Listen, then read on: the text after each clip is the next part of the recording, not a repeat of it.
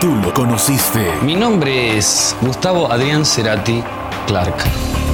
Esto es Caja Negra. Con Juan Carlos Cabrera y Javier Vázquez. Caja Negra. Sé un espía o un espectador. Segunda temporada. Gustavo Cerati. Caja Negra. El podcast. ¿Qué tal amigos? ¿Cómo están? Este es el episodio 27 de Caja Negra, un podcast dedicado a Soda Stereo y en esta segunda temporada también a recorrer todos los discos realizados por Gustavo Cerati como solista. Yo soy Juan Carlos Cabrera, arroba fugaz volátil y como en todas las emisiones estoy aquí con mi amigo Javier Vázquez, arroba voz vegetal. Javicho, ¿cómo estás? Bienvenidos todos a esta edición. Aquí estamos hablando de Gustavo Cerati y todo su trabajo discográfico, todo lo que hizo con la música y de la manera con la que nos fascinó, ¿no? Y en esta ocasión vamos a presentar dos de sus trabajos para películas. Para películas muchos conocemos realmente la edición que hizo para Más Bien y ese mismo año también le puso la música a otra película que se tituló Solo por hoy. Lo particular de estos discos, Javier, es que ambos son instrumentales. Es decir, a comienzos del nuevo siglo o del, actual siglo, Gustavo estaba absolutamente obsesionado, no quiero decirlo, pero estaba compenetrado por completo con la música electrónica, ¿no? Tanto así que estos dos discos que hizo por encargo son totalmente electrónicos siguiendo un poco la senda de lo que ya había planteado tímidamente en Bocanada, tímidamente entre comillas, porque también hay varios tracks electrónicos ahí, pero aquí en definitiva eh, ambos discos son de música electrónica instrumental. Sí, esta vez podríamos decir que son discos mm, eh, hechos por su puño y mouse. ¿no? Tal cual. Sí, es un tipo de música en esa época eh, llamada ambient, ¿no? O, o, lo-fi, como le podría decir, o hasta chill out, que comenzó a estar muy de moda a inicios del milenio, ¿no? Y esta, este tipo de música que hizo al menos, particularmente creo que sí fue un poco más digerible que Plan B y que Ocio, ¿no? Este, sí he escuchado varias veces el disco más bien. El de solo por hoy menos veces, pero igual vamos a poner este, estos sonidos que hizo Gustavo con sus computadoras, con los sintetizadores y, muy bien acompañado por esos años por eh, precisamente eh, Flavio y también Leandro Fresco, ¿no? Así es. Lo, hay una cosa muy particular, un detalle muy particular entre ambos discos. Uno existe oficialmente, es decir, más bien eh, puede comprarlo uno en las tiendas de discos, en las tiendas en línea, incluso ha sido reeditado en vinilo hace algunos años. Y eh, en el caso de Solo por hoy, es un disco que aún se mantiene inédito. Es un disco que solamente se puede escuchar eh, si es que tú ves la película en línea. Eh, no existe tampoco una plataforma oficial donde esté la película alojada de buena calidad, con un buen sonido. Si no te compraste el VHS en, la, en su momento, pues vas a tener que recurrir a YouTube o a plataformas, digamos, un poco menos conocidas para poder ubicar esta película y eh, escuchar la música que hizo Gustavo para Solo por Hoy. Hay también otras versiones de solamente la música que existen en YouTube o en un formato mucho más, digamos, de calidad que puedes ubicar buscando en SoundCloud, que es esta plataforma únicamente de música y de audio. Personalmente les recomiendo ambos discos, ambos discos son hermosos, eh, proyectos realmente muy interesantes, que son más digeribles, más accesibles de los que Gustavo ya había hecho hasta entonces. Estamos hablando del año 2000-2001, ya Gustavo había hecho Plan B, ya Gustavo había hecho Ocio, que son proyectos mucho más complejos para cualquier oído normal que espera, digamos, algo entre comillas convencional hecho por Gustavo Cerati. ¿A ti qué te parecen estos discos, Javicho? La verdad sí, comparto mucho contigo acá. Eh, más bien me gusta, eh, como ya lo he dicho en varias ocasiones a través de los podcasts, a mí me gusta mucho la música de las películas, ¿no? O el score, como se llama, la música incidental, la música que, se hace ahí para, para, para una una, película en sí, porque para mí significa muchísimo el, acompañamiento, no solamente la actuación, el sonido, sino también para mí la música que acompaña, eh, eh, eh, los silencios, ¿no? Este, puedo decir, por ejemplo, que en Solo por Hoy hay menos música que más bien, ¿no? En más bien sí se nota em, más adornado esto. ¿Tú estás hablando de, la, de las películas en general o estás hablando de los discos? Porque vamos un poco a, contarle a la gente cómo es que vamos a narrar este episodio, que es un tanto particular, porque es la primera vez que estamos haciendo dos discos en un solo episodio. Y lo estamos haciendo básicamente porque, como les dije hace un ratito, más bien existe oficialmente, o sea, está editado por Sony que es el sello discográfico de Gustavo, pero solo por hoy aún se mantiene inédito y solamente se, escuchan extractos de los temas. Es decir, no sabemos a ciencia cierta si los tracks que se mencionan incluso tienen ese nombre, ¿no? Por ejemplo, se conoce Jan, Toro, Sinoide 2, Nocturno, sean los nombres originales o realmente sean nombres que aparecen boceteados o, que a alguien se les ocurrió poner, ¿no? Entonces, estamos especulando, vamos a especular que estos temas duran un minuto y medio, dos minutos, a lo mucho hay uno que dura por ahí tres minutos y tantos. Lo cual es totalmente contrario con más bien que si es un, un disco propiamente dicho, ¿no? Son temas que, que son largos, hay este con, temas que tienen nombres ya inscritos, incluso hasta en, la sociedad de autores y todo eso, ¿no? Entonces, lo que, vamos a, lo que vamos a convenir ahora es que, por ejemplo, Javier ha visto las dos películas y él sabe exactamente en qué escenas aparece cada tema y un poco vamos a contextualizar esta musicalización, por decirlo de alguna manera, y vamos narrando el tema de los discos, ¿no? Con más bien fue el primer intento porque más bien fue por decirlo así, un, experimento, un proyecto, una serie de, de, películas de serie B, ¿no? Que, que hizo Eduardo Capilla. Y Eduardo Capilla ya era un, amigo, un gran amigo de Gustavo Cerati. Y Gustavo decide apoyar este proyecto de Capilla. Capilla ya había hecho este, el video de Zoom, ya había hecho la puesta en escena de, de Bocanada. Y entonces Gustavo como que se mete al... El último concierto también, me parece, ¿no? Sí, sí, sí. Eh, hizo él. Con, con Estéreo también hizo algunas cosas, pues, ¿no? Y, Gustavo se mete de lleno a la película más bien. O sea, no solamente actuó, sino también eh, puso el hombro, puso billete. Este, la película la armaron a la vez que la música. O sea, había días en que Gustavo llegaba y le decía, mira, he armado este set de música. Y Capilla decía, escuchaba, allá, ok. Y en base a la música armaba la escena de la película. Imagínate cómo iba, o sea, de, qué manera, ¿no? Sí. Este, y me parece muy, muy, muy interesante. Y Gustavo, en, un, en, conclusión de más bien dijo, ¿no? A mí me pareció una película loca, hasta un poco ridícula, y no hubiera actuado si es que no hacía la música de la película. Tan así se había metido en ella, ¿no? Efectivamente, y hay que, hay que aclarar aquí y resaltar, más que aclarar, que Gustavo Cerati y Eduardo Capilla eran íntimos amigos, ¿no? O sea, eran amigotes, como dicen en Argentina, eh, que no solamente compartían su pasión por la música y también proyectos artísticos, sino también una amistad muy profunda. Tanto así que Gustavo pasaba de repente algunos días en la casa de Eduardo, Eduardo iba y pasaba fines de semana en la casa de Gustavo, donde cocinaban, bebían, alucinaban y entre esas, esas reuniones, esas, eh, esos encuentros, es que surge la idea de armar una película que finalmente se llamó Más Bien, pero tenía unos nombres un poco, un poco raros al inicio, ¿no? Por ejemplo, el primer nombre que se les ocurrió para esta película era Chúpame en el paraíso. chúpamela en el paraíso. Así se llamaba el nombre original de Más Bien, que luego devino en Semen Negro. Para, eh, eh, menos mal, ¿no? Decidieron dejar de lado estos dos nombres que eran anticomerciales y decidieron por el nombre de Más Bien. Más bien es uno de los discos que más me gusta, dijo Cerati en una ocasión, eh, que le encantaba más bien. ¿Y por qué? Porque siempre había querido hacer un disco instrumental, ¿no? Y este, en una entrevista de la época, él no sabía que se iba a editar el disco. Él ya tenía la, la música hecha y él decía, yo quisiera que la disquera me apoye acá para poder editar este, este material que estoy haciendo. Y obviamente que se hubo apoyo y se llegó a, a editar, ¿no? La película al final, este, la verdad, la molieron a palos. O sea, la, crítica la, no la masacró, la remasacró, ¿no?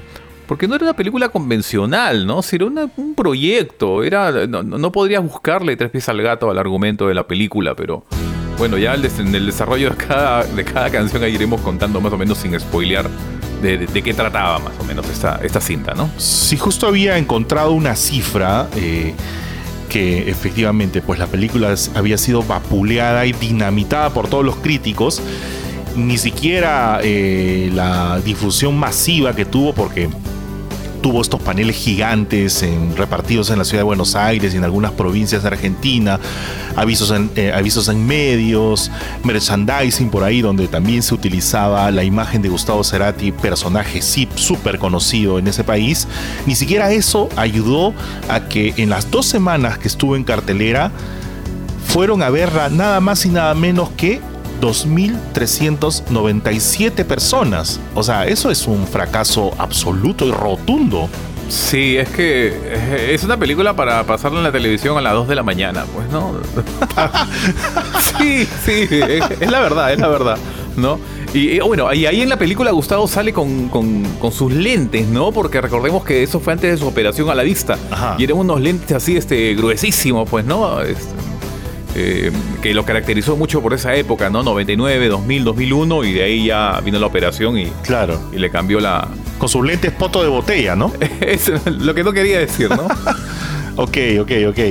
Entonces, la- la- la- el plus acá en, en- en más bien también, eh, si se puede decir de alguna manera, es que eh, Gustavo Cerati asume su primer rol protagónico, o sea, debuta como actor, ¿no? Uno, y lo otro es que es en un rol protagónico junto a, bueno, todos eran actores desconocidos o principiantes, pero ahí su contraparte a nivel de popularidad era nada menos que Ruth Infarinato, que para los que tenemos ahora un poco más de 40 años y vivimos la época de oro de MTV Latino, la identificamos como una de las VJs eh, y entrevistadoras más importantes de ese canal en la década de los 90, ¿no? Que además se convirtió en gran amiga de Gustavo. Sí, sale este, divina en la película. Totalmente, total. Sí, no. Sí. Sí, claro, claro. Eh, ella, es, ella es muy guapa, Sí, además. no, i- i- indiscutible. Uno de los jales y los ganchos de, la película, sin duda alguna. ¿No? Y, y en sí la película narra uh, la historia de tres, tres amigos que son médicos, ¿no? Y que se dedican a otras cosas extras en sus ratos libres, ¿no? Uno es Gustavo, que hace el papel de un, médico que se llama Jorge, un tipo que quiere rehacer su vida y que se va de viaje a Córdoba, ¿no? Y para eso agarra un carrito que parece de juguete tipo motor de motocicleta, un carrito muy diminuto, pero muy diminuto, ¿no? Y por ahí conoce a Bárbara, que es Ruth Infarinato. Después eh, hay otro personaje que se llama Ramiro, que para mí podría ser el central de la película y narra la historia de, que la novia lo dejó y el tipo estaba enfermo y entró en una depresión, etcétera, y conoce a una chica también en extrañas circunstancias, por ahí. Y el tercer médico es Galo, ¿no? Que es eh, a la vez un artista plástico y, y le gusta pasarla bien. Era un. No había una trama muy atractiva que digamos, solamente era casi el día a día de ellos y que era lo que hacían. Eh, y, nada más, ¿no? Eh, unidos por, por la música que, hacía Gustavo Cerati. Sí, pues el guion de, de más bien es básicamente no tener guion, ¿no? Es como que una, una, una historia media patas arriba y por eso es que no fue entendida por el público y de hecho lo que se puede leer en reseñas de esa época y luego también en libros eh, biográficos o libros que retratan el trabajo de Gustavo es que los críticos que eh, reseñaron la película, que fueron muy pocos, trataron a la película, digamos, amablemente, sobre todo por el cariño que le tenían a Gustavo y la admiración artística o esta admiración que sienten algunas personas amantes del arte por el trabajo que había hecho eh, Eduardo Capilla, que era un artista plástico, ¿no? Pero en realidad la película uno la ve y no tiene pero ni ton ni son, ¿no? Sí, definitivamente. Y también una parte que, eh, que se ve en la película que eh, muestran muchas este, tetis y pompas, ¿ya? Y yo decía, solamente esto se ve en, en las películas peruanas, pero no era así, también se veía en las películas argentinas. No, creo que, que por momentos innecesario, ¿ya? Eh, Desde mi punto de vista. Pero bueno, pues ahí estuvo y, y ahí quedó, ¿no? Así es, pero bueno, nosotros acá no podemos hablar de una película que de repente mucha de la gente a la que llegue, llega a nuestro podcast no la ha visto. Básicamente lo que queremos hablar es un poco sobre la música que vistió las imágenes de esta película, música compuesta por Gustavo Cerati en medio de su gira Bocanada, ¿no? Él estaba, ya había grabado Bocanada, estaba girando, estaba disfrutando de su primera gira como solista y utilizó para grabar estas canciones o para darles forma al equipo que ya había tenido, la tenía, que había tenido en Bocanada y que tenía sobre su nave, su nave, es decir, sobre su grupo, y estaba girando con ellos. Me refiero a Leo García, Leandro Fresco y Flavio Echeto, con los cuales al final me parece que trabajó mucho más con Flavio y con Leandro y, eh, Leo García tuvo una pequeña colaboración nomás, pero estamos hablando que el, el mismo equipo, el mismo team que armó Bocanada también se encargó de producir más bien. Sí, y más bien el disco, los temas que salen, salen casi a la orden también de aparición en, la película, ¿no? Si podemos ya hablar de tema por tema, podríamos ah, decir que eh, comienza con un tema titulado La costura de Dios, ¿no? Y la película también empieza con ese tema. Cuando Gustavo habla por teléfono con un colega y el colega le dice, ¿no? Este, una de tus célebres teorías que se llama la costura de Dios, refiriéndose a una cirugía, ¿no? Y, por eso que la escena empalma con unos latidos del corazón de una sala de cirugía y empieza el tema precisamente con esos latidos del corazón, ¿no? Mientras que se va haciendo la intervención quirúrgica, ¿no? Un tema suave, con una guitarra acústica de fondo, pero que cuando tú escuchas la música, empieza con los latidos y cuando ves la película dices, ah, por eso son los latidos del corazón, ¿no? Y después comienzan unas escenas un poco cortantes eh, que te cambian de plano.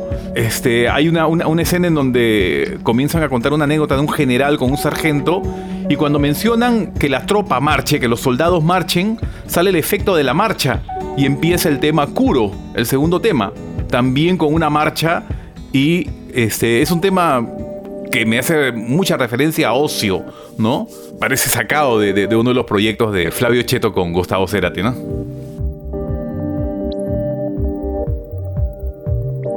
Yo estoy completamente seguro que muchos de estos tracks fueron hechos en esa época. Como, o sea, recordemos que, y ya lo vamos a ver más adelante cuando hablemos de Solo por Hoy, que también hay ahí pistas de, luego, de, de temas que luego fueron canciones que él usó para otros discos, ¿no? Eh, estoy completamente seguro que muchos de estos tracks fueron eh, concebidos en la época de ocio, ¿no? Pero acá le dieron otro tipo de matiz. Claro, claro. Tal cual. Y en el tercer tema que se llama Es solo una ilusión. eh, bueno, la película empieza cuando Ramiro, el personaje principal, por decirlo así, habla por teléfono con su novia, ¿no? Y acaban de romper la relación. Y ella le dice la, frase, ¿no? Sabes que te voy a amar por siempre. Ya, justo con esa frase es este que comienza la película y este por eso mismo el título es solo una ilusión, seguramente, ¿no? Por lo que estaba viviendo eh, Ramiro. Y ahí es donde canta en japonés eh, Claudia Shiro. ¿Por qué? Porque eh, Solo una ilusión viene a ser el tema de Ramiro, un actor, bueno, quiero decirle actor porque parece que también era su, su, su primera actuación, la de Atsushi Mizukawa, es el que hizo el papel de Ramiro. Y por eso la voz de Claudia Oshiro al inicio, ¿no? Que es una cantante argentino-japonesa que le dio toda, todo ese tema, ese aire sweet a este track, ¿no?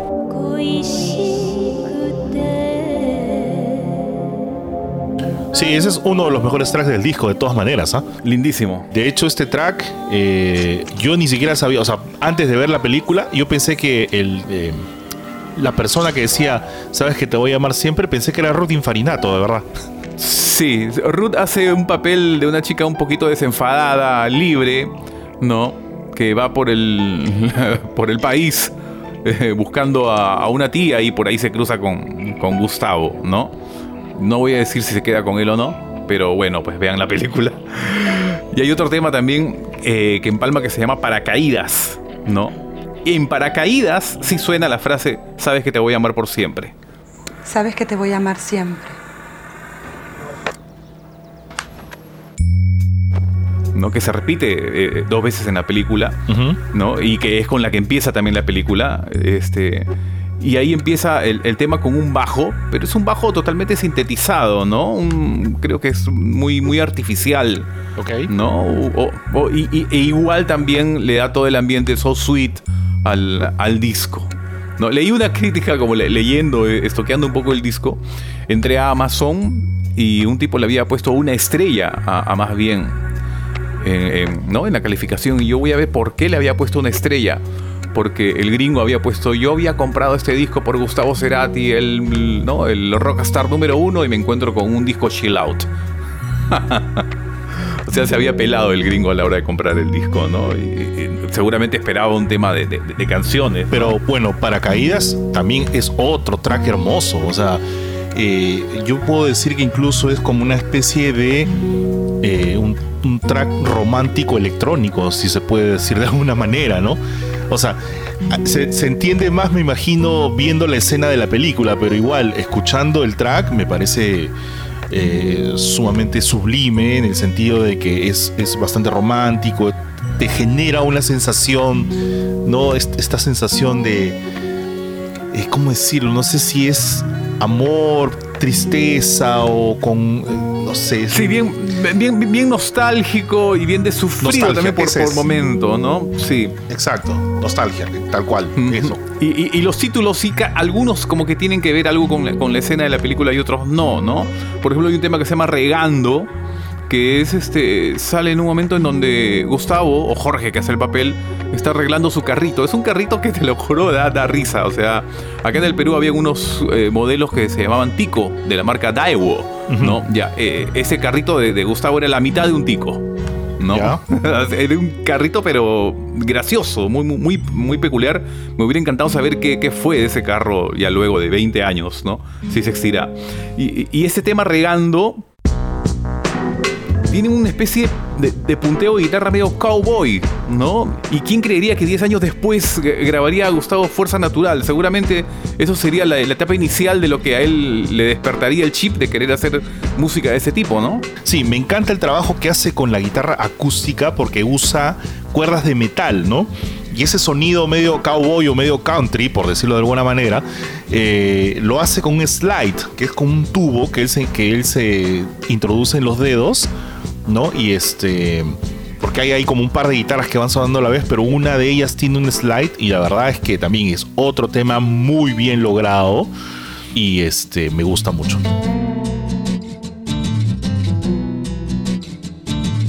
Slide de mi tío Gilmour.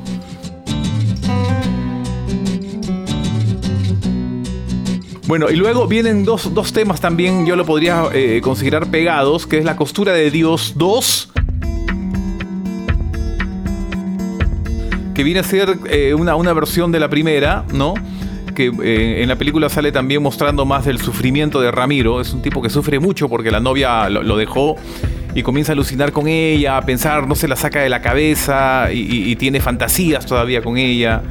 Y mientras que, por ejemplo, Gustavo es totalmente libre en la película, ¿no? Sale manejando, relajado, buscando su futuro. Esta versión, esta versión 2, porque se llama la, cos- la costura de Dios versión 2 o B2, como está escrita en el disco, tiene más un, un tinte así como de, de cortina musical de un noticiero, ¿no? Como para leer titulares, una cosa así. Ah, buena, buena, claro. Podría, podría usarse de esa manera también, ¿ah? Y si es que ya no lo usaron así también. Debe ser, debe ¿No? ser. claro, como fue en su, en, en su, en su momento, escuché en algún momento que eh, Explayo la habían usado para ese tipo de, de cortina musical, ¿no? No sé si la llegaste a escuchar. Claro, lo, lo- lo que yo sí, lo que sí yo encontré una vez en una radio de provincias es que agarraron cuatro de, de Cerati bueno. Para, para un noticiero. Qué buena. Luego vendría un tema que se llama Símil Paraíso.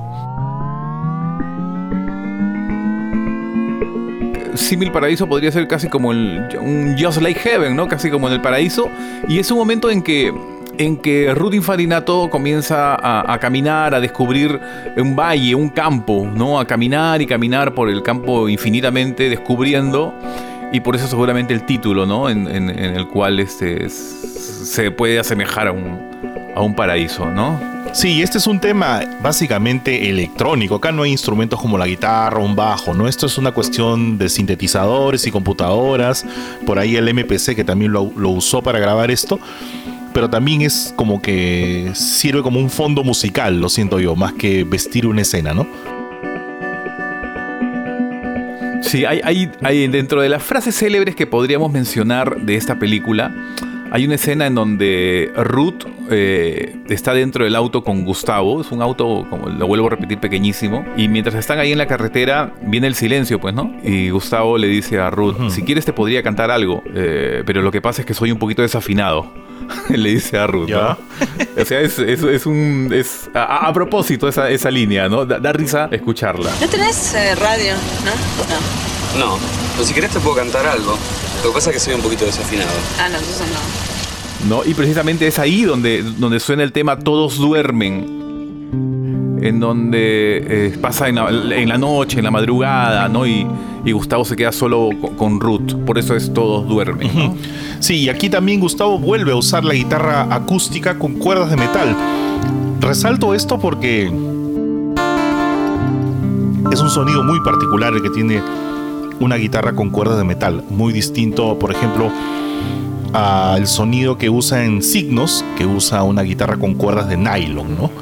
Muy distinto, pero este tema también, Simil Paraíso, me gusta mucho, quizás por la incorporación de estos eh, instrumentos tradicionales, ¿no? no tanto lo, moderno que usaba en ese momento. Y, acá viene para mí el tema más bello de todo el disco.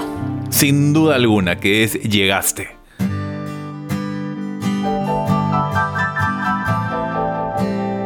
Ese tema es precioso y es creo que también uno de los temas que más reproducciones tiene en Spotify, ¿no? Sí, coincidimos completamente, co- coincidimos completamente. Esta es la mejor canción de Más Bien, definitivamente. Sí, sí, sí. Y, y también la escena, es doble escena la que sale acá en la película. ¿Por qué? Porque sale Gustavo recogiendo unas flores, este, y, y- y llega a la casa de una amiga, Gustavo. Por eso es llegaste, ¿no?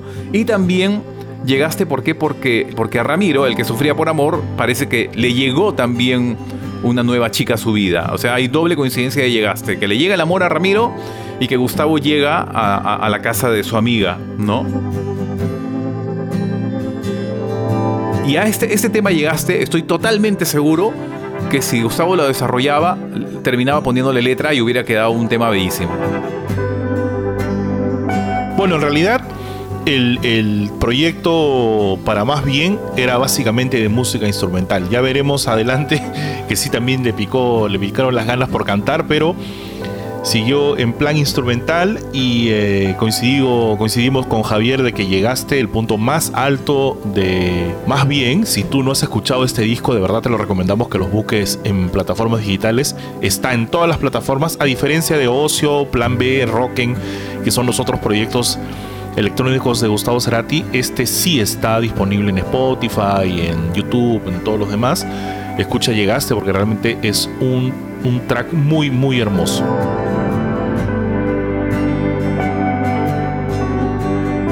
Vamos llegando ya hacia el final del disco, faltan dos temas más para acabar y en este caso sería hablar de Paisaje Porcelana.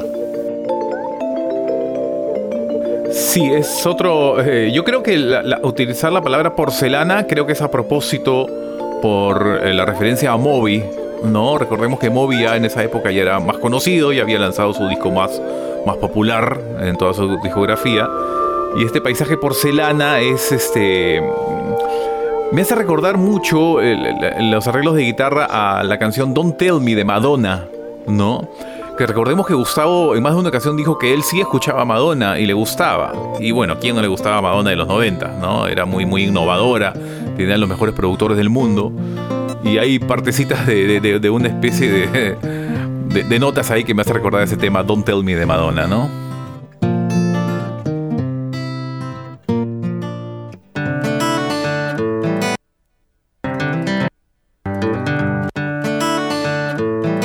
Sí, lo, lo atractivo de este track es que, o sea, sobre, sobre el sonido original, si se quiere decir, o, sobre el sonido principal del tema, está una música que va sonando al revés, ¿no? O sea, es un, es un tema que suena normal, pero hacia, hacia el fondo hay como un track que va yendo hacia el revés. Eso me parece bastante atractivo, bastante original, ¿no?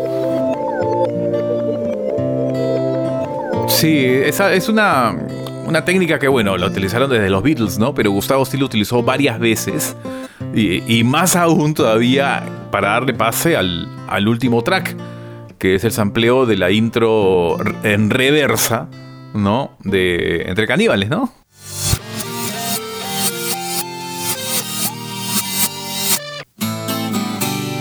Sí, sí, sí, me acuerdo que cuando escuché por primera vez este disco, una compañera de trabajo viajó a Argentina en el 2001 específicamente. Y justo había salido este disco, ¿no? Y era en esas épocas eran bien difícil de conseguir discos de, de Gustavo, este tipo de proyectos acá en Lima. Llegaban meses después. Y recuerdo que cuando escuché el último track, al toque, ¿no? Era que, ¿de dónde es este sampler? ¿De dónde es? ¿De dónde es? Hasta que pude coincidir y era efectivamente, pues, entre caníbales, sampleado, básicamente la introducción nomás de... La introducción que coincidentemente es al revés, ¿no? la, introducción de Entre Caníbales, la original, es al revés, pues, ¿no? La guitarra al revés, el solo del, el solo de guitarra, pero hecho al revés, ¿no? Sí, totalmente. Y ahí ya es donde comienza a darle todo, todas las ganas. Que Gustavo le mete todo el queso aquí al tema para cerrar ya y que salgan los créditos finales de la película con, con este fondo musical, ¿no? Donde salen ya todo, todo el reparto y todo lo demás. Algo muy interesante para decir es que obviamente que no todos los tracks que aparecen en la película están en el disco. Hay muchos tracks que también son interesantes que no llegan a, a aparecer en el disco más bien uh -huh. y que vamos a ponerlo acá en el podcast para que podamos disfrutar y que algún día, o sea, sí lo veo un poquito más difícil, que salga un disco doble con todo el... Porque por supuesto, como tú eres el mayor coleccionista de cosas de eso de estéreo que yo conozco, debes tener una calidad pues de máster, ¿no? Me imagino. ya, eh, escuchemos.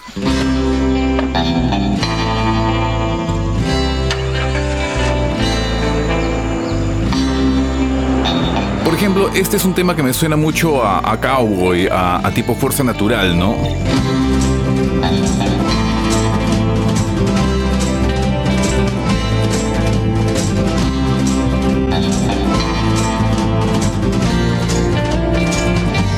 Y en el final de ese tema hay un punteo de guitarra, tipo el mismo punteo que hizo para Shakira con la canción No, escúchala bien.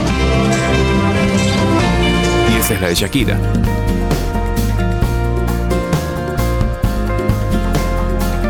Este es otro tema muy corto, pero así muy movido, tipo discoteca. Aquí otro tema lento, con un juego precioso de guitarras.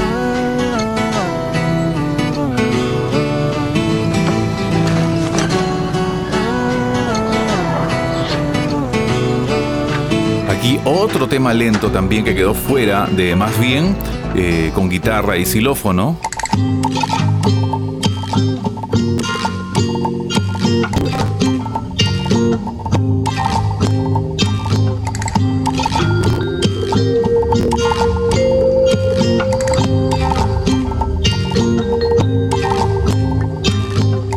Tema fuera del disco más bien, y este, este tema es muy largo, dura como 2-3 minutos aproximadamente, y con el estilo de guitarra clásico de Gustavo Cerati, ¿no? Esta canción podríamos titularla Mariana, ya que sale durante la presentación de este personaje, y al final de esta canción es donde le empalma con Paisaje Porcelana.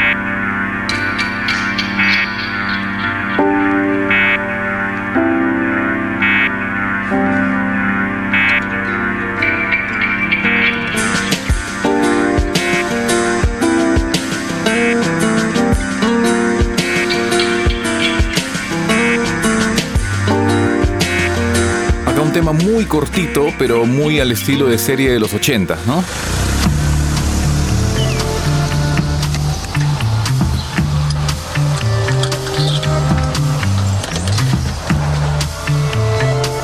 este tema muy power también, con mucha guitarra, porque sucede en un momento tenso de la película, ¿no?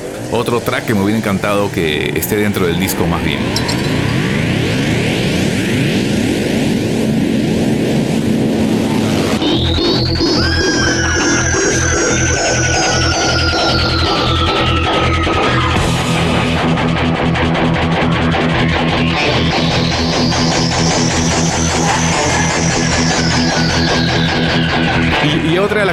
Otra de la película, más bien, son dos cameos, podría decirse, de, personajes que después conocemos, ¿no? Uno es este Pedrito Moscusa, que aparece en un cameo eh, como chico en la gasolinera, ¿no? Y también aparece Cecilia Menábar, unos segunditos, este, como amiga de Rudy Farinato, ¿no? Pero son solamente segundos que aparecen ambos este, eh, en la película. Y más también, ¿no? También este Andrés Fouil también aparece eh, en un momento. Este, eh, Todos dentro del círculo de, Gustavo, de Capilla, ¿no? Porque para pagar extras, ¿de dónde, no? Entonces vamos, vengan chicos, vengan, vengan, que hay, espacio para todos. Como un dato extra de- del tema más bien, ¿no? Este. Les cuento que este fue el único tema que fue interpretado en vivo por Gustavo Cerati, entre comillas en vivo, porque bueno, básicamente lo que decía era prender la MPC y soltar el, track, ¿no? Y sobre el track tocaba un poco la guitarra y este y también por ahí le metían un bajo, algunos sonidos. Pero en el tramo de la gira Reversiones Siempre Soy es que se interpretó este track de Más Bien. Es una versión hermosa y sobre todo más aún porque a la mitad del, de- del track mete también extractos de Río Babel. O sea, y ahí con eso completa eh, el, el plus de este tema y se convierte pues en una joya. Muy, muy pocas veces tocó este tema en vivo. Creo que es el único que ha hecho en vivo de este disco. Y ese mismo año, entonces, bueno, cerrando ya el tema más, el, el tema de más bien, eh, también tuvo sus premios, ¿no, Juanca? Sí, claro. De hecho, este Javier mencionó eh, al comienzo de este episodio que en una entrevista Gustavo eh, resaltó y dijo que la verdad no hubiera actuado, y más bien si es que no lo dejaban hacer la música, ¿no? Al final hizo la música, al final fue música que él eh, construyó, que él compuso y que luego se hicieron escenas para musicalizar, ¿no? O sea, para usar esa- esos sonidos. El, el resultado fue tan grande que eh, el disco fue nominado al Grammy Latino, ¿no? En la categoría de mejor álbum instrumental pop. No tanto así que eh, llegó a competir en los premios más importantes de la industria musical hispana. Y eso da más o menos un nivel de importancia de lo que es más bien. Tanto así que Gustavo dice que es uno de los que más le gustaba de su carrera como solista. Entonces, si tú nunca has escuchado más bien, estás escuchando este episodio y todavía no te han quedado razones para hacerlo, si Gustavo decía que este trabajo era uno de los que más le gustaba de su discografía, debe ser por algo. Así que corre, termina de escuchar este episodio y lo escuchas, ¿no? Es muy bueno. Este disco a mí me gusta. Hubo un tiempo en que me pegué fuerte con, con más bien y lo escuchaba siempre. ¿No? Es un disco muy bonito. No sé si podríamos decir un disco, probablemente es como un EP, ¿no? Porque es bien corto, dura poco más de 30 minutos, algo así, ¿no? Claro, igual que el primer disco de Soda Stereo, ¿no? 33, 34 minutos y, y nada más. Es- hay tracks de, de- un minuto y medio, de dos minutos. Es muy, muy, muy corto, como cada disco de un original soundtrack. Pero ahí está dentro de la discografía y por eso también es parte de Caja Negra aquí para, pa- para tocar sus trabajos instrumentales. Y justo ese año también, 2001, entonces parece que ya le había gustado ese bichito a, Gustavo Cerati de hacer música para películas y es donde nace también el proyecto Solo por hoy. Así es, solo por hoy que fue totalmente al revés de lo que sucedió con Más Bien. Porque Más Bien sí fue un proyecto planeado y planificado con Eduardo Capilla, que fue el director de la película, íntimo amigo de Gustavo. En este caso, en el caso de Solo por hoy, es una película que fue dirigida por el cineasta Ariel Rotter, que era eh, en ese momento también empezaba su carrera, había hecho algunas cosas audiovisuales, etcétera, pero estaba armando esta película que él sentía que le iba a dar un gran espaldarazo en su carrera cinematográfica. Entonces pensó en que Gustavo Cerati eh, podía musicalizarla. En ese momento, más bien todavía no se había estrenado. No sé si el tema de, que él estaba haciendo música para esta película, que Gustavo estaba haciendo la música para esta película, era de corte, digamos, se había difundido y era ya conocido. Pero Ariel eh, se consigue el teléfono de Gustavo Cerati, lo llama y le dice, bueno, soy fulanito de tal, estoy haciendo una película y la verdad me encantaría que la veas para que de repente te intereses en musicalizarla o hacerle la música. Y Gustavo le dice, lamentablemente acabo de hacer la música de una película y nada más, he- y encima he actuado. O sea, soy el protagonista de la película. Entonces, como comprenderás, estoy un poco saturado del tema. Ya viene la producción de otras cosas que estoy, que tengo en plan. O sea, el, el señor Cerati tenía la agenda llena. Pero Ariel Rotter lo convenció por teléfono. Porque en esa época estamos hablando del 2000, 2001. En esa época no existía el WhatsApp, no había redes sociales, ni videollamadas, ni nada. Tú tenías que coger el teléfono de línea o el teléfono de tubo esperar o tener la suerte de que la persona con la que tú querías comunicarte esté en el lugar donde tú ibas a llamar para poder este, comunicarle lo que querías, ¿no? Eh, afortunadamente Ariel Rotter convenció a Gustavo y Gustavo le dice, ok, tráeme la película, la veo y te digo qué cosa podemos hacer. O sea, te puedo decir que no y te puedo decir que sí. Entonces, ¿qué pasó? Ariel fue a su casa efectivamente y le dio una copia de la película. Gustavo la vio y le fascinó. No le gustó, le fascinó. Entonces lo llamó y le dije, ok, no tengo tiempo, pero la película me ha gustado. ¿Qué hago? Entonces ahí empieza el proyecto llamado Solo por hoy. Sí, y la verdad eh, es un poquito diferente. ¿no? Hay varios puntos en coincidencia y otros eh, diferentes porque la música para mí sí es este, desde otro ángulo, ¿no? Es otro concepto. Eh, hay muy poca música en la película. Es más, si podríamos tomar tiempo, la música aparece a veces cada 5 minutos o hasta cada 10 minutos aparece la música de, de Gustavo. Obviamente también en una película no se va a musicalizar todo el rato, ¿no? Pero hay momentos de, de vacío total. Y nuevamente acá también me viene el concepto de que el silencio no es tiempo perdido, como decía Gustavo. Y eh, después entra ya su música por tracks, poco a poco, ¿no? Este, lo que tú decías, los títulos que le han puesto a las canciones son títulos que le han puesto por, porque, en fin, porque refieren a escenas de la película, ¿no? Ok. Y eh, solo por hoy sí la hizo, creo, solamente con Flavio Cheto, ¿cierto? O también hizo con Leo y, y Leandro. No, solo con Flavio Cheto, efectivamente. Sí. Y la película, eh, la película empieza eh, con una escena de, de una chica montando su bicicleta, su motocicleta, perdón, que se llama Ailí. Ella se llama Ailí. Y por eso que empieza la película con, ese, con esa canción que muchos ya identificarán, ¿no?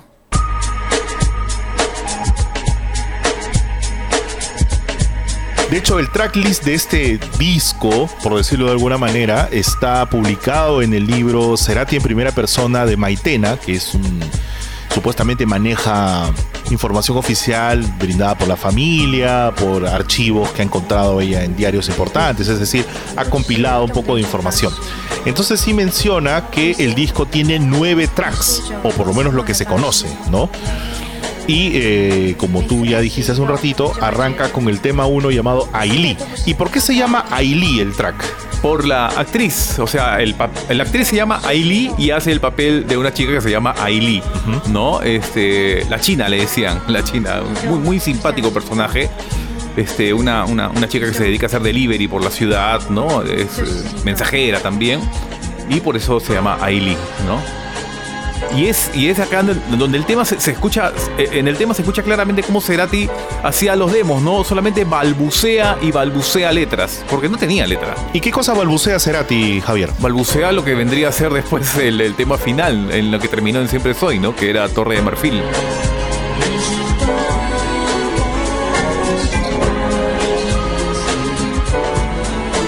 Así es. Cerati eh, entrega una versión primigenia de lo que luego se convertiría en Torre de Marfil. Mientras él balbucea, ella, eh, la cantante, digamos, o la persona que presta su voz, que es Ailey Chen, que además es la protagonista de la película, canta en chino, ¿no? Dice algunas palabras en chino, qué sé yo. Ella habla en chino en la, en la película, entiendo. Sí, sí, sí, y muy bien.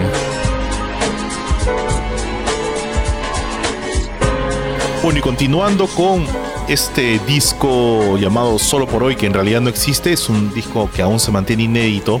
Hagamos fuerza común todos y escribámosle a Benito Cerati en sus redes sociales para que se digne editarla en formato físico, pues no, o por lo menos que la suba a las redes sociales.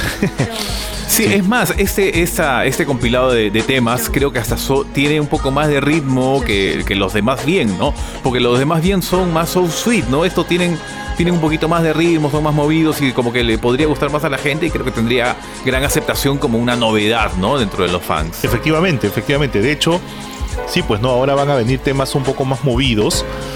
Y este, además te da otro aspecto del Gustavo Cerati, digamos, compositor de soundtracks, porque el mismo año hizo dos, dos discos de música para películas. Aquí arrancamos con Ailí, que es eh, un tema que está bien movido. Y el número dos, o el, segundo, o el segundo track que suena en la película es jam, ¿no? Jam, algo así como ensayo, como prueba, no sé cómo decirlo, es un término que utilizan mucho los músicos. Sí, es un tema em, que si escuchamos bien, particularmente yo sí identifico claramente, ya lo habíamos dicho hace un momento, Madonna con Don't Tell Me, y acá sí se identifica claramente el Papa Don't Preach sampleado, ¿no? Sí, la, intro es clarísima de, ese tema de- de- del 87 más o menos. Y este, lo hace larga, larga, larga. Y es uno de los primeros temas que aparecen también. Obviamente también aparecen acá con- conforme este, en el mismo orden de aparición de- en la película. ¿no? Yang es el segundo tema que, que, eh, presenta a otro de los personajes. ¿no? Eh, eh, solo por hoy también es, eh, cuenta la historia de cuatro o cinco muchachos que viven en, en un depa, ¿no? todos juntos, tipo, tipo Friends podría decirse y cada uno tiene su historia, ¿no? Cada una más interesante que la otra. Pero digo interesante, pero es un día a día, ¿no? Para algunos el día a día puede tornarle aburrido o, o no muestra mayores pretensiones. Y una vez que ves la película te podrías identificar quizás con uno u otro personaje, ¿no? Su manera de soñar, sus metas, lo que quieren lograr en la vida y la, y la dura realidad que sufren algunos jóvenes latinoamericanos para conseguir sus sueños, ¿no? Mientras que trabajan a doble turno o pueden estar estudiando y trabajando a la vez. Y entonces ahí muestran, muestra cada uno su- sus vivencias y su, y su día a día, ¿no? Y acá es donde eh, aparece el track 3 con otro personaje. Hay un personaje que se llama Toro. Y justo cuando presentan a este personaje Toro, que es un eh, actor frustrado, aparece este tema con, con mucho carácter y con mucha fuerza, ¿no?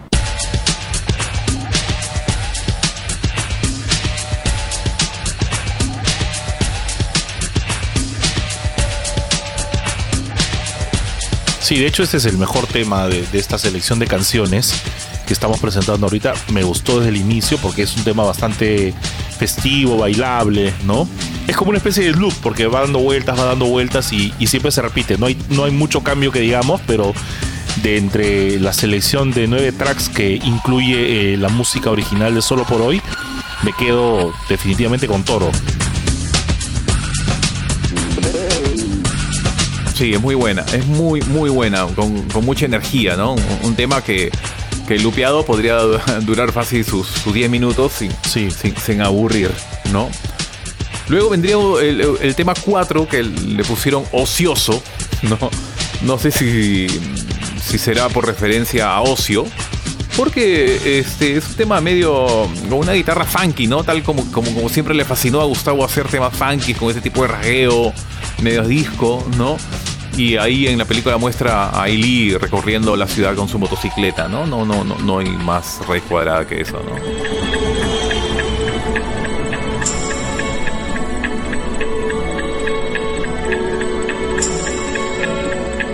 Y es, bien loco lo que pasó con, con Solo por Hoy y con Más Bien, películas que eh, se estrenaron el mismo año y cuyas músicas o cuyas, cuyos temas de soundtrack fueron compuestos con muy poco tiempo de diferencia, ¿no? Mientras Más Bien fue un fracaso en ventas, eh, o un fracaso de, de asistencia a las salas y además un, un fracaso en críticas.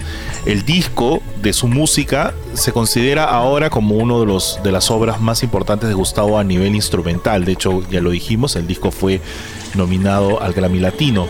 En el caso de Solo por Hoy, es totalmente lo contrario, ¿no? Porque a la película le fue muy bien, ganó varios premios, tuvo críticas excelentes y de hecho el, director empezó a tener este, mayor notoriedad entre el circuito cinematográfico argentino, tuvo otros proyectos y como dijimos al inicio fue como una especie de espaldarazo para su carrera, ¿no?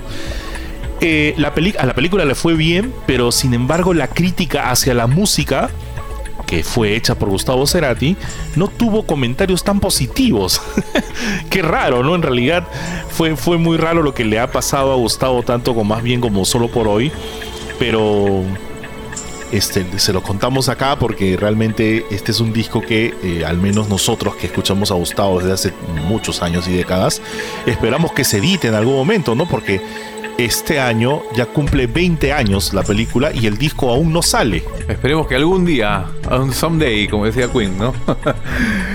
Em, hay, una parte que, me gusta muchísimo em, de, la película en donde el tipo, este toro, ¿no? Eh, eh, em, una de las frases que dice es, actuar es lo mío, nací para esto.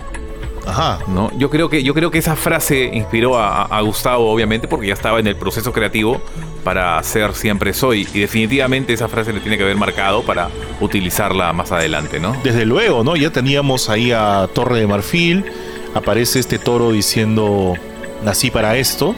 Gran canción además, la de Siempre Soy. Y después de esta introducción, hablemos un poco del track llamado Desde el Balcón ¿no? Que entiendo que es como que una especie de continuación de Ocioso.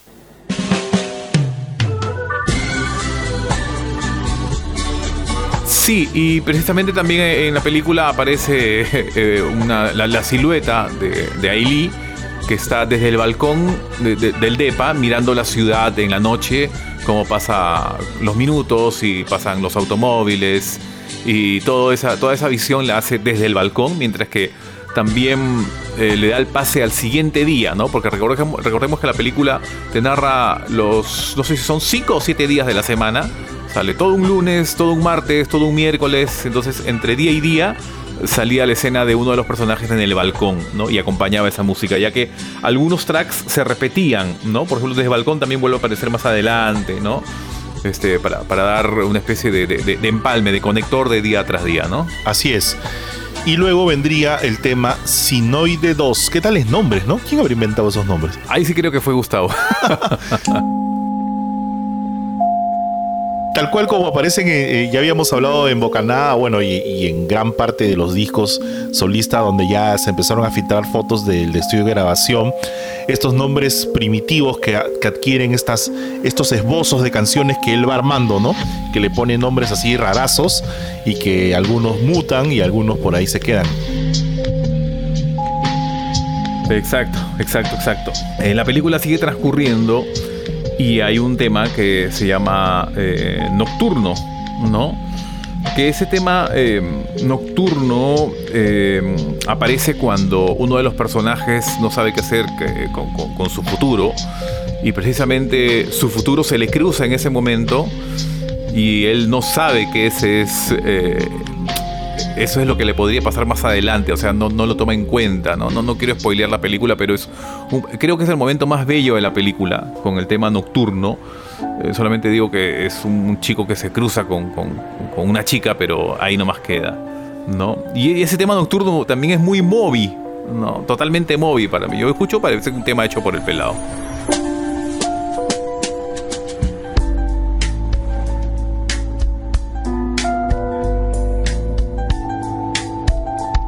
Me gusta mucho Nocturno. Además, me parece que también le gustó mucho a todos los, al todo el séquito, toda la, mancha o al grupo de Gustavo, porque años más tarde, cuando ya Gustavo había fallecido, eh, Alejandro Terán, su gran amigo y además socio artístico en muchos proyectos, entre ellos 11 episodios sinfónicos, realizó un, show con una orquesta, con su orquesta llamada Hypnophone El show se llamó La Alfombra Mágica de Gustavo Cerati, que la hizo en el eh, Centro Cultural Kirchner, muy hermoso centro cultural en Buenos Aires.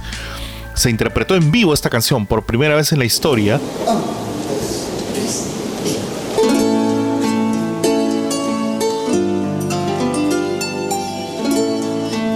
Eh, Alejandro Terán en la dirección, eh, Fernando Zamalea en la batería y en la producción nada menos que Tweety González. Es un espectáculo hermoso. No sé si tú lo has llegado a ver, eh, eh, Javicho. No, terminando el podcast me voy directamente a ello. Ok, sí, está, está muy bueno, está muy bueno. ¿no? Este, me parece una. Ya que estamos hablando de este disco, es una, una recomendación que se la quiero dar al público para que lo chequee. De verdad, se van a llevar una buena sorpresa.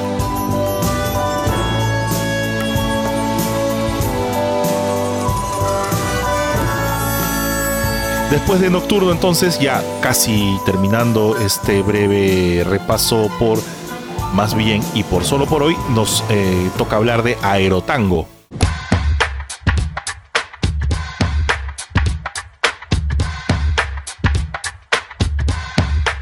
que es otra escena muy bella también de la película. En donde, ¿por qué aerotango? Porque uno de los personajes está en el aeropuerto y su sueño era irse a París. Y la escena aparece precisamente en el aeropuerto y, de fondo este, ahí aparece una, una letra en francés, ¿no?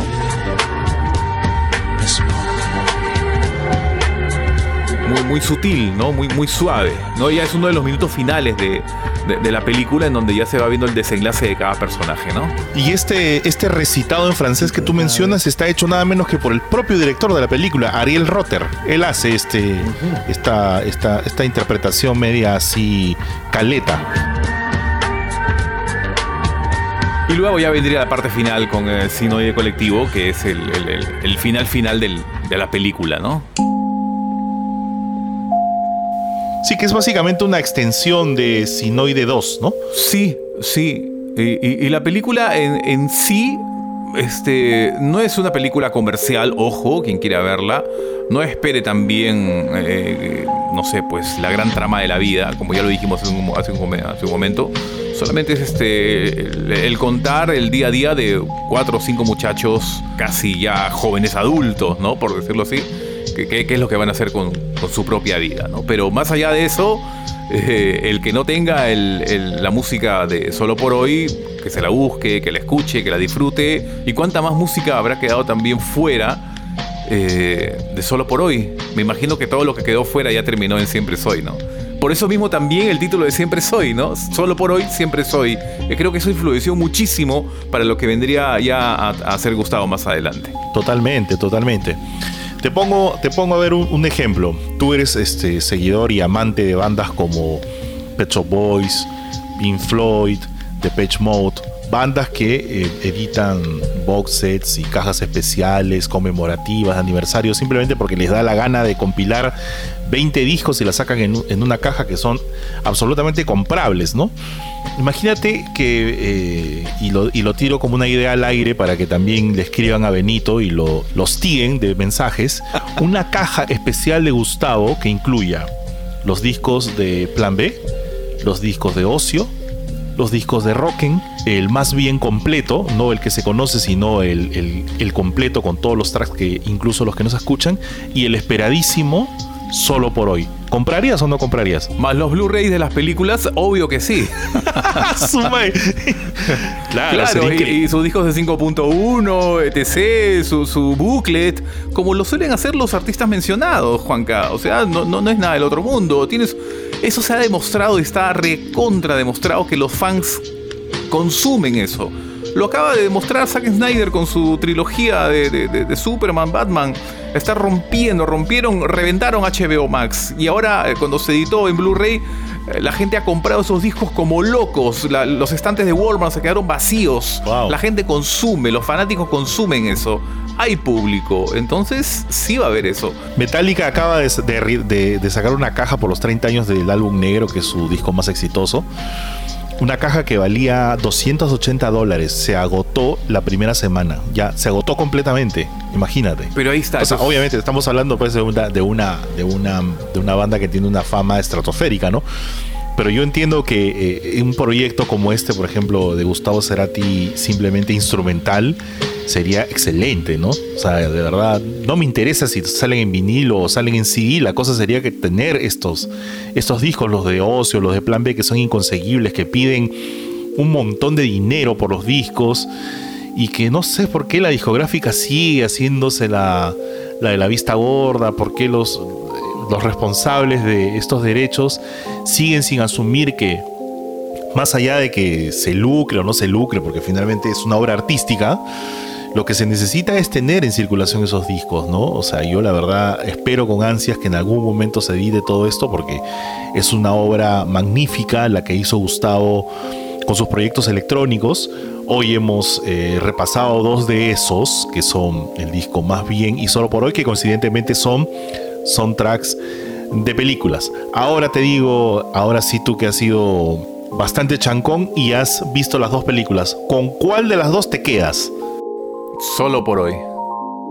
Solo por hoy, pero, pero este, más bien protagonizada por Gustavo, ¿qué pasa?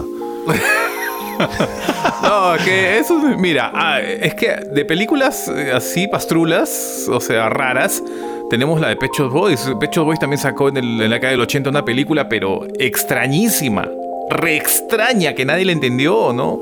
Entonces creo que eh, los músicos no suelen hacer eh, ciertos caprichos que están en su cerebro y plasmarla en video. Pero que. Para películas extrañas están la de los Beatles, ¿no? Porque la verdad es que pero esas pues. películas son hiper pastrulas, ¿no? claro, pero claro, claro, totalmente, ¿no? La de Pink Floyd también. Entonces, bueno, pues ahí está, pero igual, más bien, por más que salga Gustavo y todo lo demás es para verla no más de dos veces. ¿ah? Bueno, las cosas que hizo Bowie también como actor son bastante cuestionables, ¿no? Por decirlo menos. Sí, pues sí. No va, no va muy ligado, que digamos. ¿ah? No va muy ligado. Y creo que también ahí ya se le acabó la, la, la chispa de, de, de, ir por el séptimo arte a Gustavo, ¿no? Y, y, yo creo. Pero dicen que también tuvo varios ofrecimientos para ser protagonista, no necesariamente para hacer la música, pero este, según lo que él dijo en una entrevista, tuvo más ofertas para protagonizar películas que para hacer música para películas. Sí, lo, querían convertir en, actor y, no, no le hubiera sido difícil, ¿eh? porque al menos en, Más Bien no lo hizo mal, ¿eh? le salió muy natural. Más bien, cuando él decía su nombre, porque, ¿y tú cómo te llamas? Jorge daba risa ver a Gustavo que diga que se llama Jorge, ¿no? O sea, no, no, no, no le creía, pues no, no, no era él, ¿no? Claro. Pero más allá de todo, yo creo que esto influenció muchísimo, estos dos discos hechos con, con electrónica, influyó muchísimo para lo que vendría más adelante, y ya que sería el último intento de su juego con la electrónica, porque después de Siempre Soy, ya como que el teclado lo tiró, ¿no? Y ya su historia musical cambió. Eso lo veremos en el capítulo respectivo de, de, de, Siempre Soy, porque todavía falta otro proyecto que hizo aproximadamente ese año Gustavo Cerati. Así es, estamos hablando de un proyecto que también eh, partió a la crítica. Es un disco que muchos aman y que otros simplemente aborrecen. Nos estamos hablando de 11 episodios sinfónicos, un disco que reinterpretó clásicos de Soda Stereo y también de su catálogo solista acompañados de una orquesta sinfónica. Tuvo tanto éxito este proyecto que al final hasta hizo una gira por Latinoamérica, ¿no? De hecho, este se voció también su participación, su presentación aquí en el Perú, pero no se concretó. Así que el próximo capítulo hablaremos de 11 episodios sinfónicos.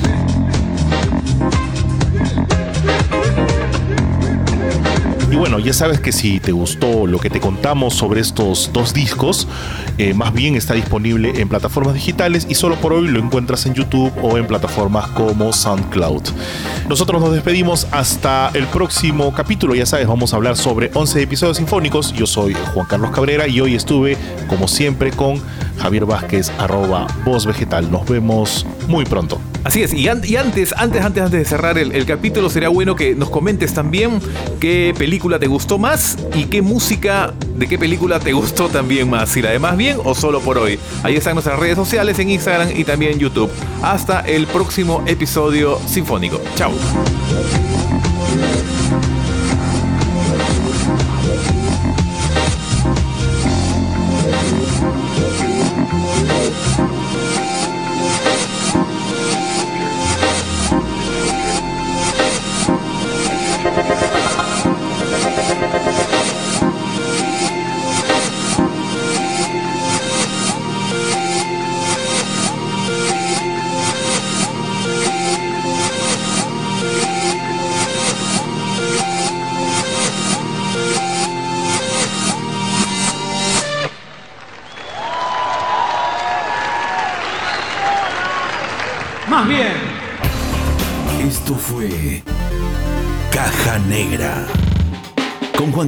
Cabrera y Javier Vázquez.